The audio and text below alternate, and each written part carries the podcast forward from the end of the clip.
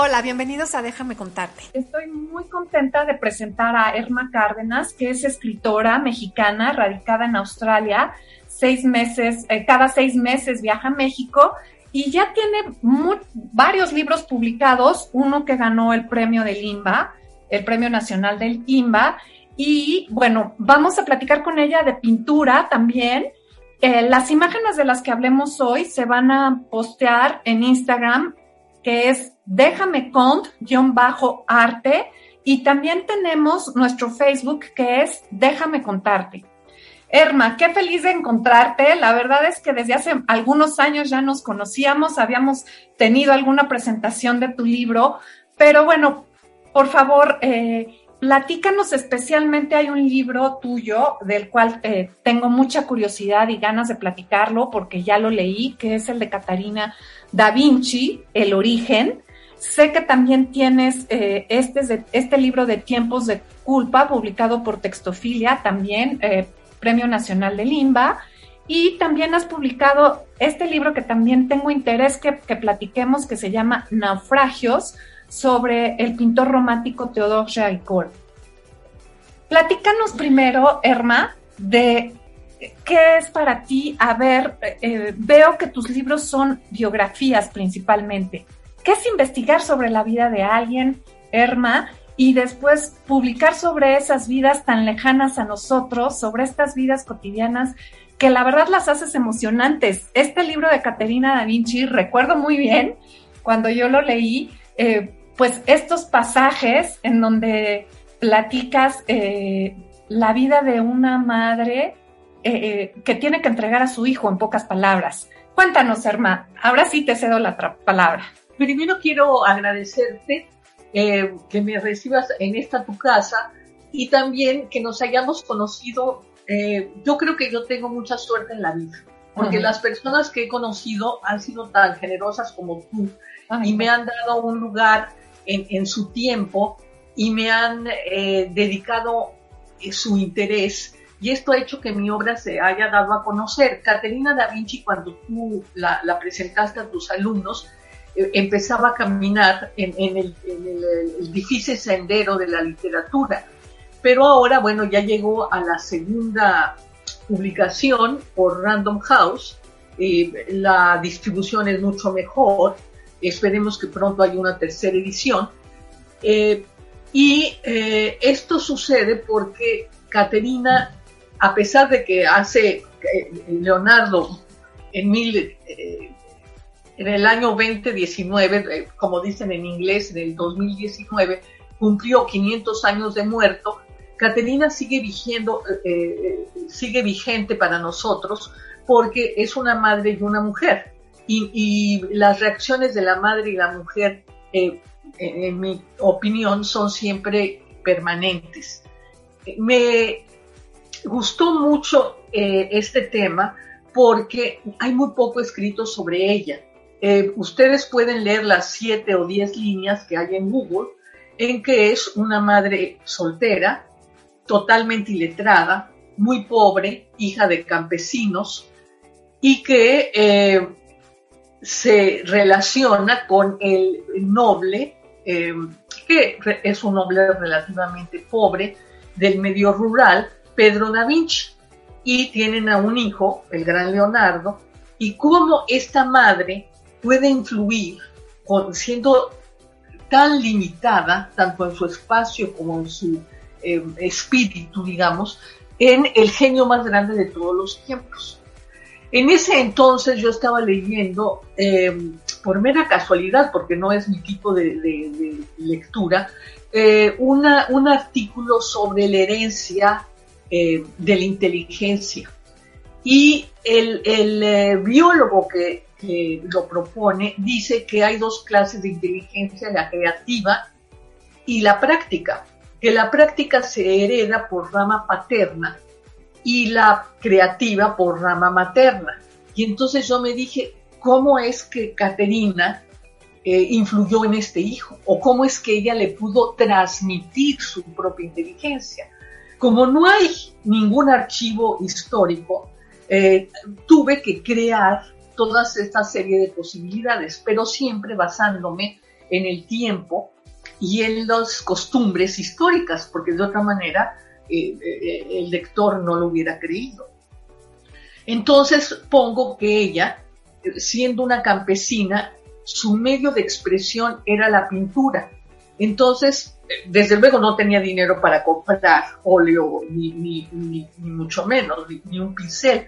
Entonces ella tomaba los carbones que quedaban en, la chimenea y se ponía a pintar. O pintaba con el dedo sobre la arena o el polvo. Y eh, poco a poco lo hacía también que las monjas de un convento, que no, se permitía desde luego la entrada a los varones en, un eh, espacio reservado a las mujeres, la contrataron para que ilustrara las eh, letras mayúsculas de los libros que ellas leían. Y entonces ya tuvo acceso al color y al pincel. Y esto fue lo que ella hereda a Leonardo. Pero además eh, de enseñarle eh, eh, a dibujar, le hereda su curiosidad. Entonces, por ejemplo, cuando está cocinando, le dice, Leonardo, ¿por qué el vapor sube al cielo? ¿Por qué sube en lugar de bajar? Y Leonardo, que tiene tres años, dice, pues no sé. Y la mamá le dice, pues tú tienes que averiguarlo. Entonces, cuando Leonardo crece, escribe un tratado sobre física. Y después cuando se están bañando en el, en el río, le dice, ¿por qué la corriente se va al mar? ¿Por qué no se queda estancada y forma un lago? Entonces eh, eh, Leonardo dice, no sé. Y, y Caterina le dice entonces, debes de estudiar las corrientes de nuestro río, que es el Arno, para que algún día puedas hacer puentes o presas. Y Leonardo lo hace. Entonces, todo lo que Leonardo hace es una respuesta a la pregunta materna. Y esto todo en, el siglo XX, XXI o dentro, de 10 siglos, la madre puede seguir incitando al hijo a descubrir al mundo. Y sobre todo, esta parte que, a mí me, eh, me, gustó mucho fue la parte en donde hay una relación de, entre la, la infancia y la maternidad, ¿no? Como que eh, es raro que alguien se pregunte sobre la infancia de un artista o si nos lo preguntamos, pues no hay la manera de averiguar de estos artistas tan lejanos como Leonardo que nació en el 480 italiano. Entonces, yo creo que aquí, eh, como tú lo dices, hay poca información, dices 10 líneas en Google, eh, Respecto a la infancia de Leonardo, yo recuerdo haber leído también en Google y después tú lo recreas en tu libro, este incidente de, no recuerdo bien, pero es un pajarito, una palomita que se posa en su cuna o en su Moisés, ahora no lo tengo tan claro. Eso está más o menos registrado eh, en internet, pero tú también lo recreas. Es eh, muy muy interesante, pero también inquieta mucho de la buena manera esta forma de recrear a partir de 10 líneas eh, que, que sí hay, ¿no? Es decir, generar todo un texto desde tu imaginación, desde una investigación sobre cómo se vivía en el 480, ya hablaste de la Santa Inquisición, eh, ya hablaste de cómo era la, la, más o menos la vida de una mujer, lo, lo, trabajas muy bien ahí en el libro, pero hay una figura en el libro que me llamaba la atención, la del padrastro. ¿Te gustaría abordarlo un, momentito? Sí, claro que sí. Eh, bueno, quiero hacer una, una eh, aclaración. Creo que eh, no, no, no, lo expresé correctamente. Las eh, siete o diez líneas que hay son sobre Caterina da Vinci.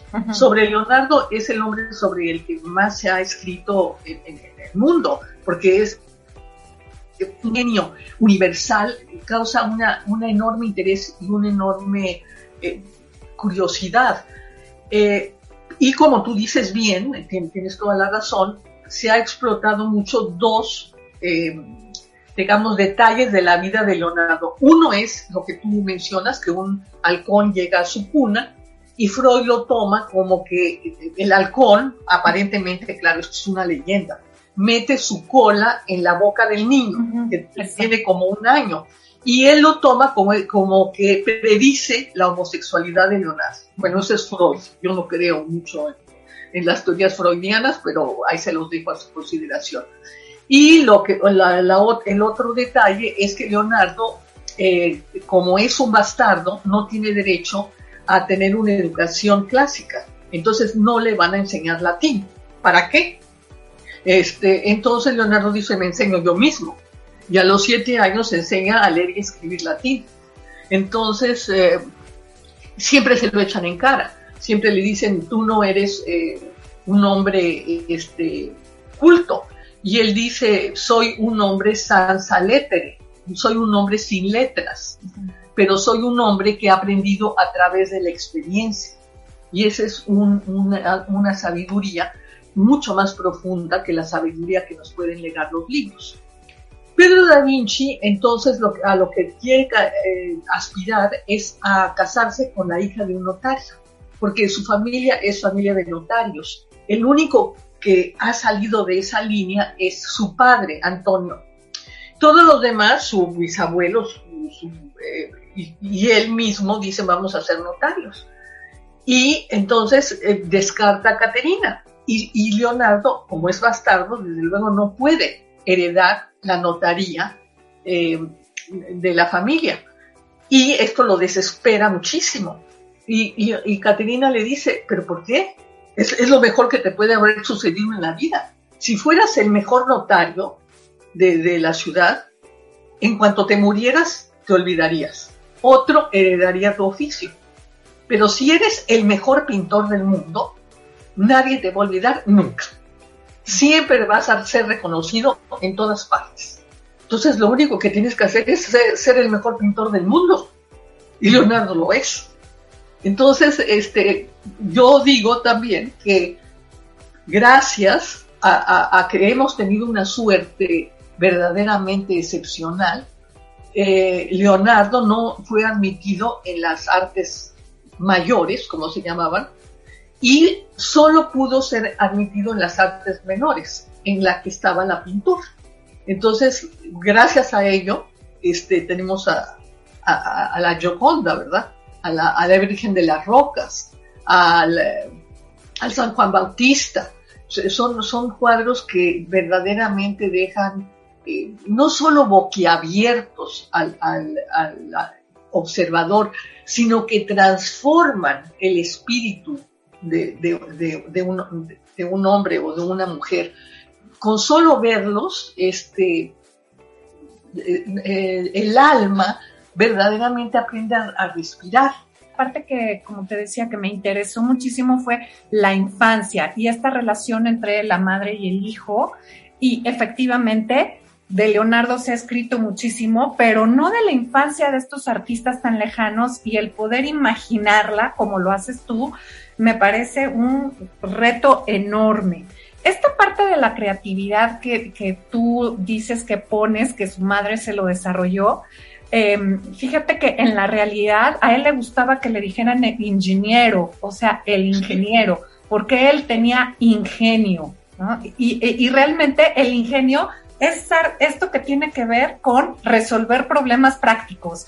Eh, a mí me encanta enseñar a Leonardo cuando lo enseño en mis clases porque les enseño que era además eh, cocinero, inventor de aparatos. En Milán hay un museo enorme dedicado como a la parte científica de Leonardo, eh, inventor de aparatos de cocina, también yo digo, eh, fue el wedding planner más antiguo con la familia Sforza, que organizaba estos grandes espectáculos y, grandes, eh, digamos, eh, una parafernalia enorme para estas grandes fiestas.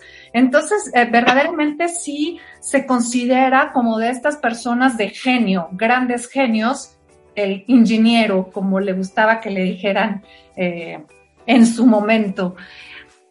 pero hay otra cosa que me gustaría también eh, comentar contigo que es importante. Hace rato dijiste que ya estamos en la segunda edición. ¿Cuándo está la venta? Eh, ¿A partir en, en, dónde lo podemos encontrar? En fin, danos toda esa información práctica para platicar de los otros libros y nos dé tiempo. Pues mira, pueden eh, eh, pedirlo a Gandhi y Gandhi se los tiene en, tres días. Dejan 50 pesos y Gandhi les dice cuándo están librerías. O pueden eh, pedirlo en Amazon y ahí está. O pueden dirigirse a Random House, que está en Polanco, en la Ciudad de México.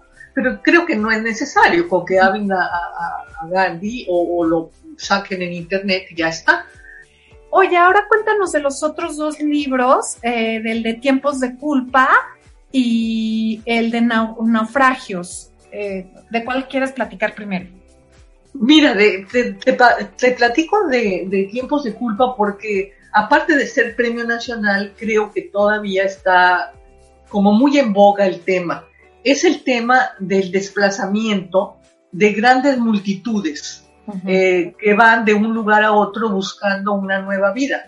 Que decir una nueva vida es decir una nueva esperanza.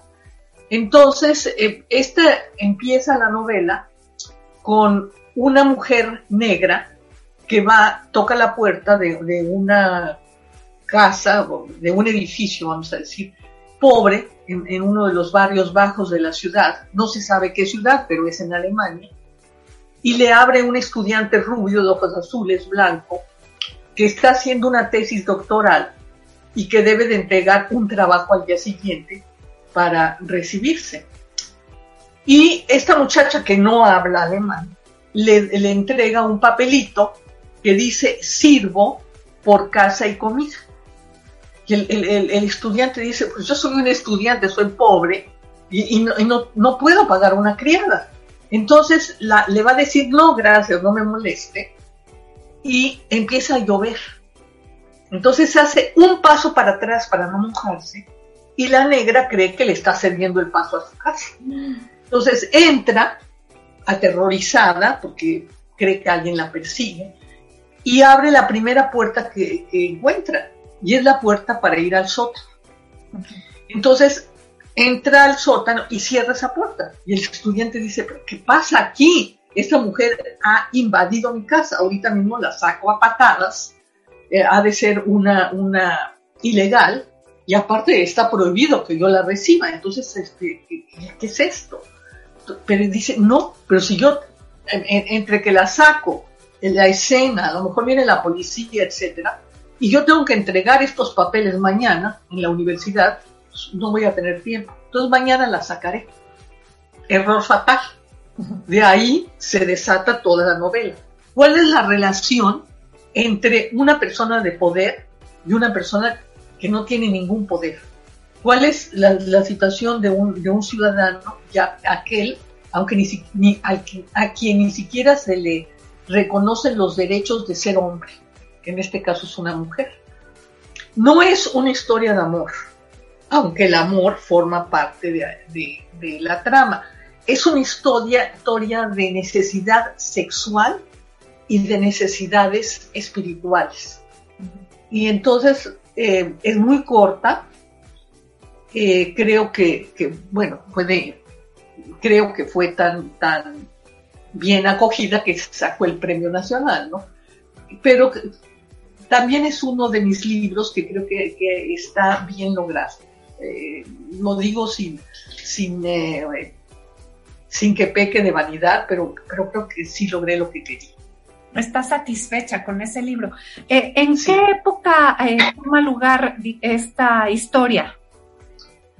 Es en la época actual, puede tener, ah, bueno, tuvo, tuvo lugar a principios de este siglo, en el 2004, pero puede ser ahorita, en este instante. Ay, está muy, muy, eh, pues bueno, ahora sí que les dejamos la curiosidad para que busquen este libro también en Gandhi, pero esta vez editado por Textofilia, ¿verdad?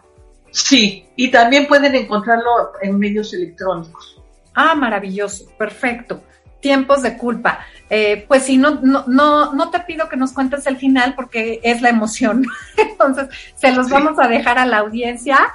Y el otro libro del cual ahorita me acabas de platicar, se llama Naufragios y trata también de un pintor. Veo que te gustan eh, los artistas plásticos, pero además las historias de vidas marginales de estas personas como Caterina da Vinci que vive fuera del poder, en el margen, mujer, en el 480, esta mujer negra de la que nos acabas de contar, eh, que vive también, eh, pues fuera, digamos, eh, no en las mejores circunstancias de vida, y también Jaricot, que dedica su pintura a estos tiempos románticos y, y, de marginalidad también, desde la marginalidad. Entonces, hay una pintura que es de las más gozadas y estudiadas y trabajadas, que es La Balsa de la Medusa. Alrededor de la pintura, cuéntanos del libro y, también si ya también lo podemos comprar. Sí, esta también lo publicó Textofilia, también está en medios electrónicos, pero también pueden comprarlo físicamente. Igual que el de Catarina y Tiempos de Culpa, todos todavía están físicamente en librerías. O puede pedírselo a Gandhi, porque ellos, ellos lo rastrean. Eh, bueno, Jericho eh, es, un, es un personaje muy, muy interesante porque eh, tiene eh, a dos padres, igual que Leonardo, que son, eh, es decir, que, en realidad, no. Leonardo tiene a dos abuelos, el, Jericó tiene a dos padres que son muy viejos, y entonces tienen a este niño y, lo dejan más o menos al garete. Y, el niño vive en un mundo rodeado de, adultos, excepto por una tía, la esposa de su tío. Eh, y esta tía eh, se llevan solo seis años. Entonces, cuando el niño tiene 12, 13 años y la, muchacha, que es preciosa, 19, y que está casada con un hombre de más de 50 años, aparentemente se hacen amantes. Y este, tienen, bueno, se hacen amantes, luego a él lo mandan a Italia, regresan, eh, los amores continúan, ella se embaraza, tienen un hijo, eh, como ella es baronesa, la, llevan a una casa perdida en los campos franceses y ahí tiene al niño. Ella nunca más lo vuelve a ver, Jericó tampoco, y lo separan. Y Jericó tiene este complejo tremendo de culpa, en que abandona a la madre y al hijo, aunque claro, la madre regresa con, con su marido, este, y el hijo pues les pasan una pensión para que los eh, campesinos lo eduquen. Pero pues es un abandono de todas maneras y pierde más o menos la razón, tiene crisis. Y este hombre también tiene suerte porque antes a los locos los apaleaban, los ponían en camisa de fuerza, eh, le, los daban baños espantosos de agua helada, eh, los dejaban sumidos en la oscuridad lo cual no solo no los curaba, sino que aumentaba la locura. Pero él tiene suerte y eh, se encuentra con un médico que cree que hablando se puede curar la locura, lo cual también lo consideran a él prácticamente loco.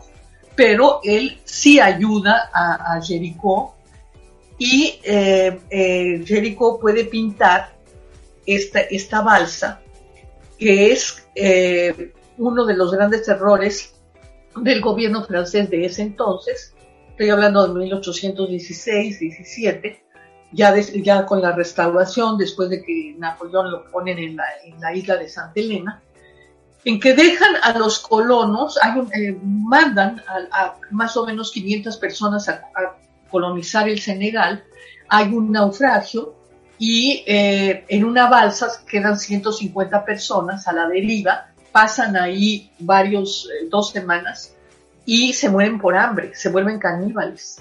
Este, unos a otros se echan al mar para que no, no, puedan comer eh, y duren más los, los víveres, que nada más son dos toneles de vino y un tonel de galletas saladas. Entonces, bueno, eh, tienen que comerse unos a otros para, para sobrevivir y también tiene la suerte de que hay una tormenta, entonces pueden llenar los toneles de agua y hay, también como una especie de invasión, vamos a decir, de pescaditos voladores y también ellos se los comen.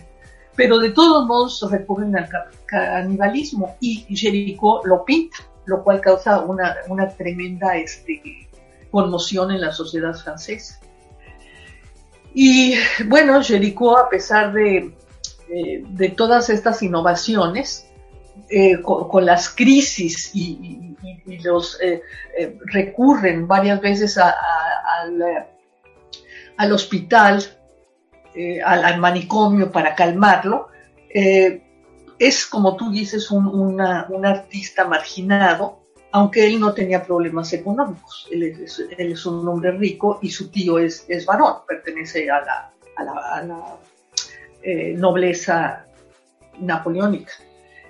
Entonces, eh, eh, ese libro sí tiene que ser de unos lectores que realmente se interesen en el arte y que sean lectores experimentados, llamémosle así, porque este es, como él está loco, yo le escribí con el habla de un loco.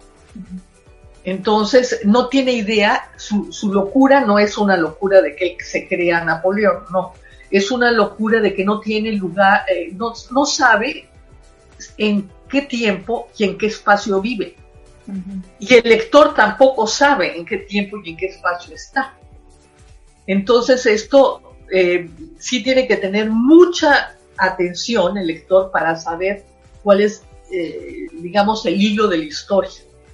Porque dentro de la locura de, de Jericó hay una, cierta inteligencia, un cierto juicio, si no, este, no se puede escribir un libro, ¿verdad? Pero, por ejemplo, él dice que está en, en su estudio y de repente lo pongo en que está más bien hablando con el médico. Está en un estudio, pero en el estudio del médico. Entonces, si el lector no, no pone atención, por ejemplo, en los cuadros que están en las paredes para distinguir un estudio de otro, se pierde, como Jericó se perdía. Eh, mi intención es que el lector sufra en carne propia esa ausencia de tiempo y espacio, que es lo que nos da el juicio sensato de nuestra realidad. Exacto, ya haces una ya complejizas más eh, la realidad, ¿no? En, en, cuanto a tiempo y espacio.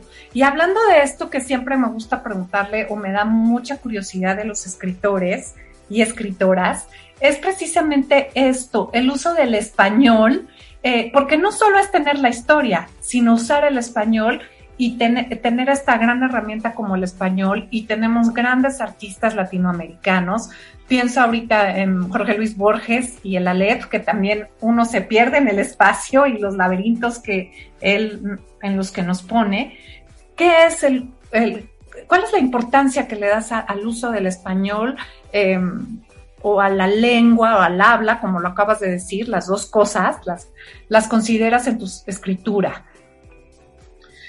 Pues mira, yo, yo me considero una persona muy eh, difícil porque sí creo que la forma eh, es tan importante como el, eh, el, hecho en sí que estás narrando. Si no lo narras de una manera muy, muy bella, mejor no lo hagas.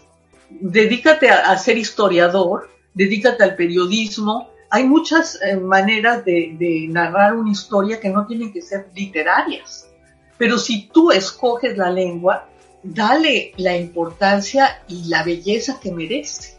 Entonces, eh, sí, hay, que tener muchísima paciencia para que el texto tenga un ritmo o una lentitud. Dicen que la música también está compuesta de silencio y el, el, lector pueda ir respirando con el personaje eh, a su tiempo y que esto también refleje el tiempo del medio en que se desarrolla la historia. Entonces sí es complicado.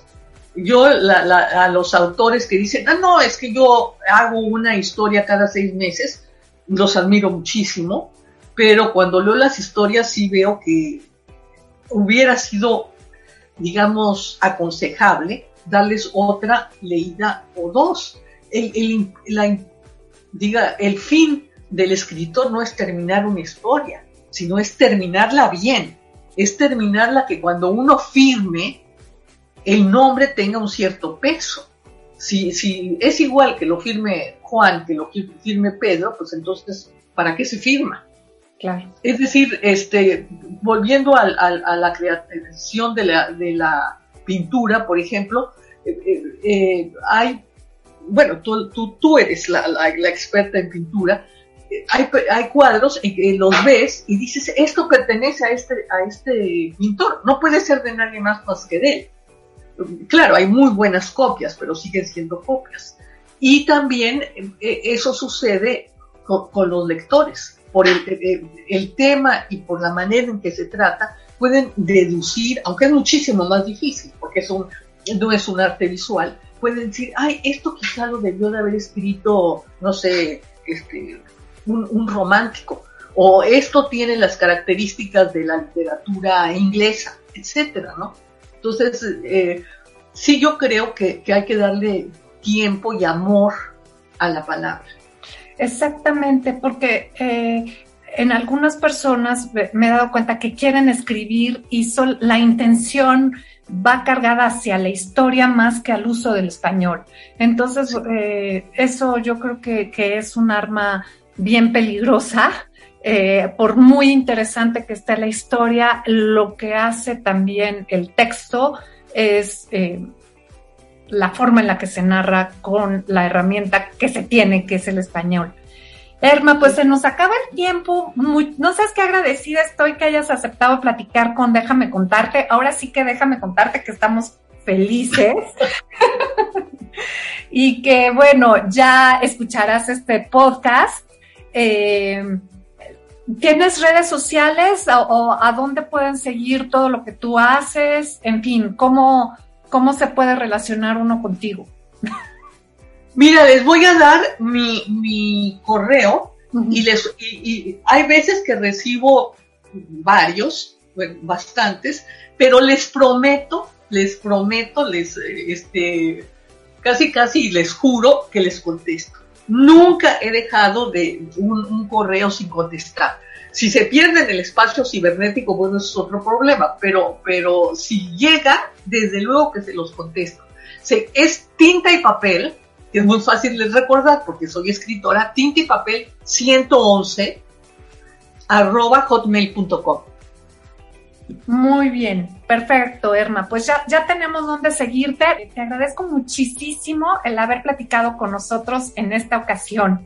Eh, un abrazo muy grande a ti. Eh, ahora sé que estás en Australia y te esperamos pronto en México. Pues en cuanto abran los, los vuelos internacionales, ahí me tienen porque verdaderamente extraño al país y a los mexicanos. Es mi patria y, y no los puedo olvidar. Muchas gracias, Erna. Muchas gracias a ti, Sonia. Eres una verdadera y una gran amiga. Gracias. Gracias a ti.